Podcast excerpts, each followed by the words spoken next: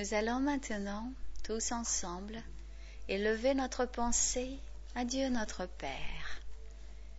Seigneur, nous te rendons grâce pour le don de la vie.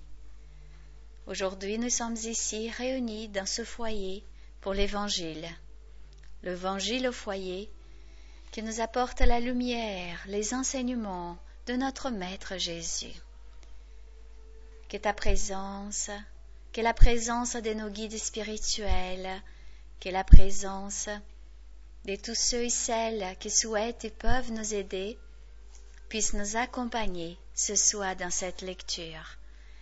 Et que tous les sentiments, les vibrations d'amour, de paix, de douceur, de tendresse puissent arriver en ton nom, Seigneur, dans chaque foyer sur la terre, pour chaque créature, dans les hôpitaux, dans les maisons de retraite, dans les orphelinats, dans les rues, qui ont besoin d'aide, qui se sentent seuls, tous nos frères, qu'ils puissent recevoir cet amour, qu'ils puissent être aidés selon leurs besoins et ta volonté, Seigneur. Merci à tous ceux qui sont là et nous prions pour nos ennemis, tous ceux et celles qui ne nous aiment pas.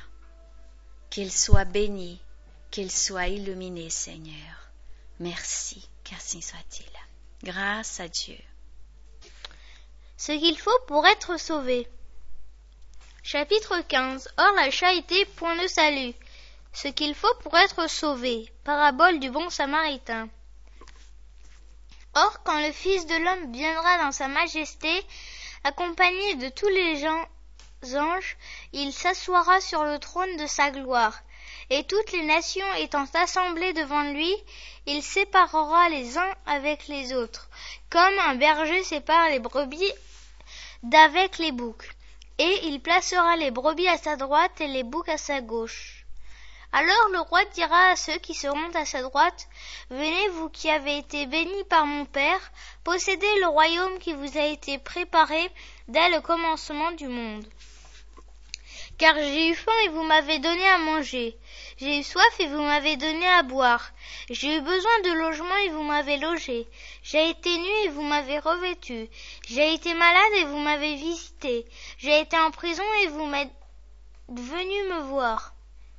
Alors les justes lui répondront.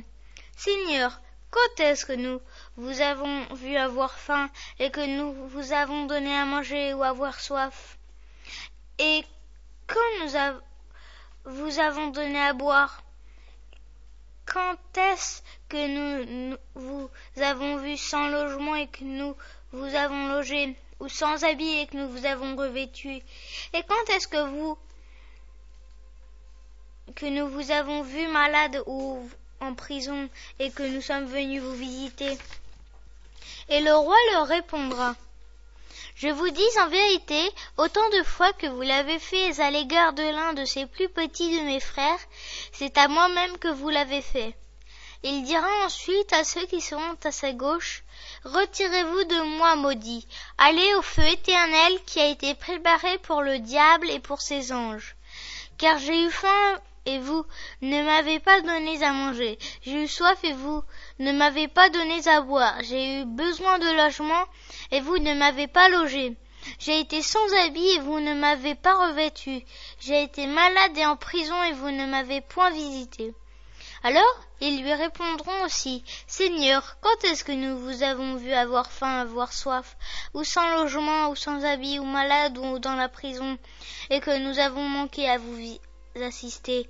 Mais il leur répondra, je vous dis en vérité, autant de fois que vous, que vous avez manqué à rendre ces assistances à l'un de ces plus petits, vous avez manqué à me les rendre à moi-même. Et alors, ceux-ci iront dans le supplice éternel et les justes dans la vie éternelle. Saint Matthieu, chapitre 25, versets de 31 à 36.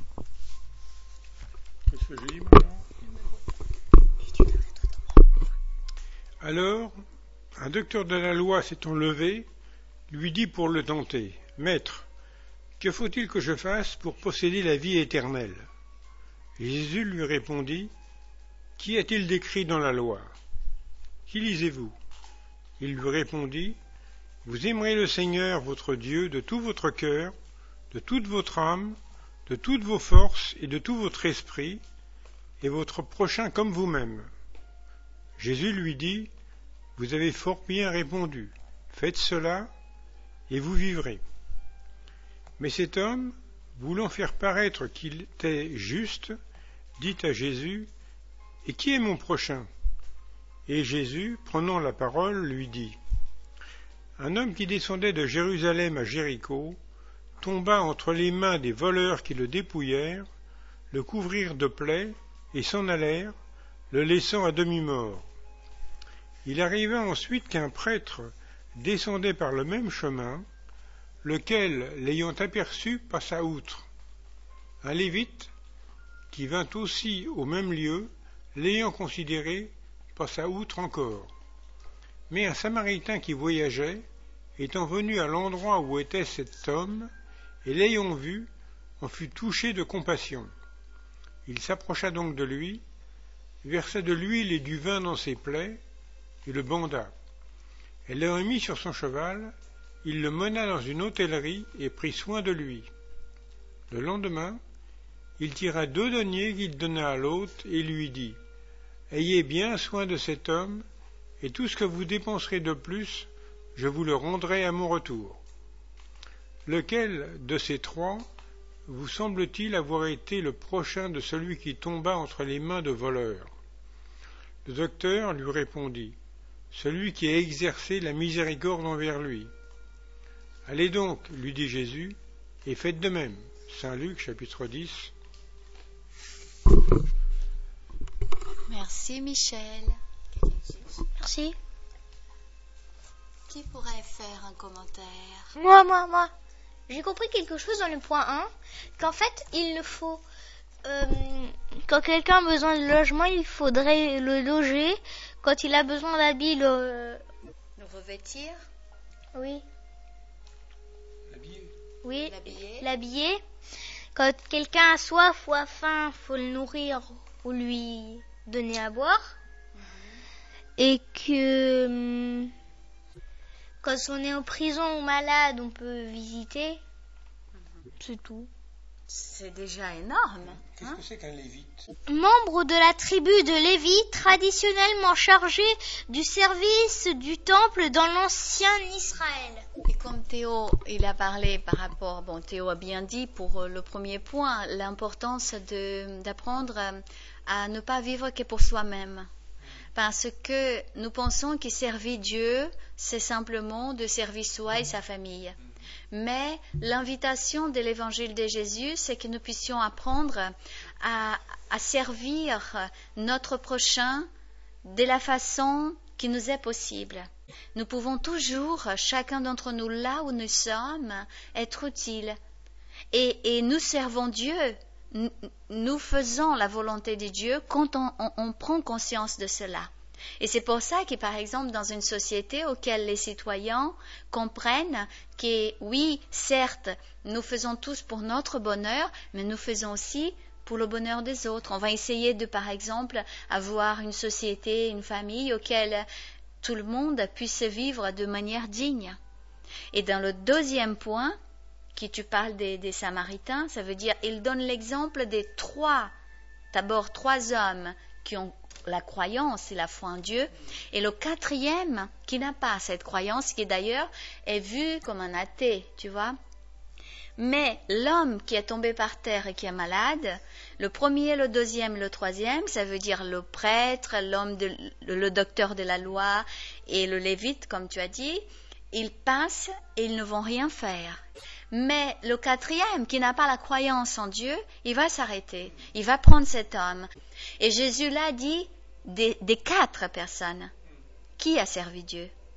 Ce sont nos actes qui parleront de notre foi. Hmm? Qui fera la prière? Moi, moi, moi, moi. Ça fait longtemps que j'ai voulu faire cette prière. C'est d'accord. Je peux avoir le livre?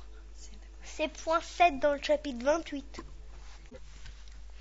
Nous remercions les bons esprits Nous les prions de nous aider à mettre en pratique les instructions qu'ils nous ont données et de faire qu'en sortant d'ici, chacun de nous se sente fortifié dans la pratique du bien et de l'amour du prochain.